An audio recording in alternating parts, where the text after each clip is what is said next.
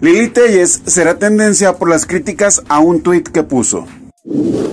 Ricardo Anaya será tendencia por su video acerca de las elecciones en Estados Unidos. Puerto Costa Maya será tendencia por información acerca del huracán ETA.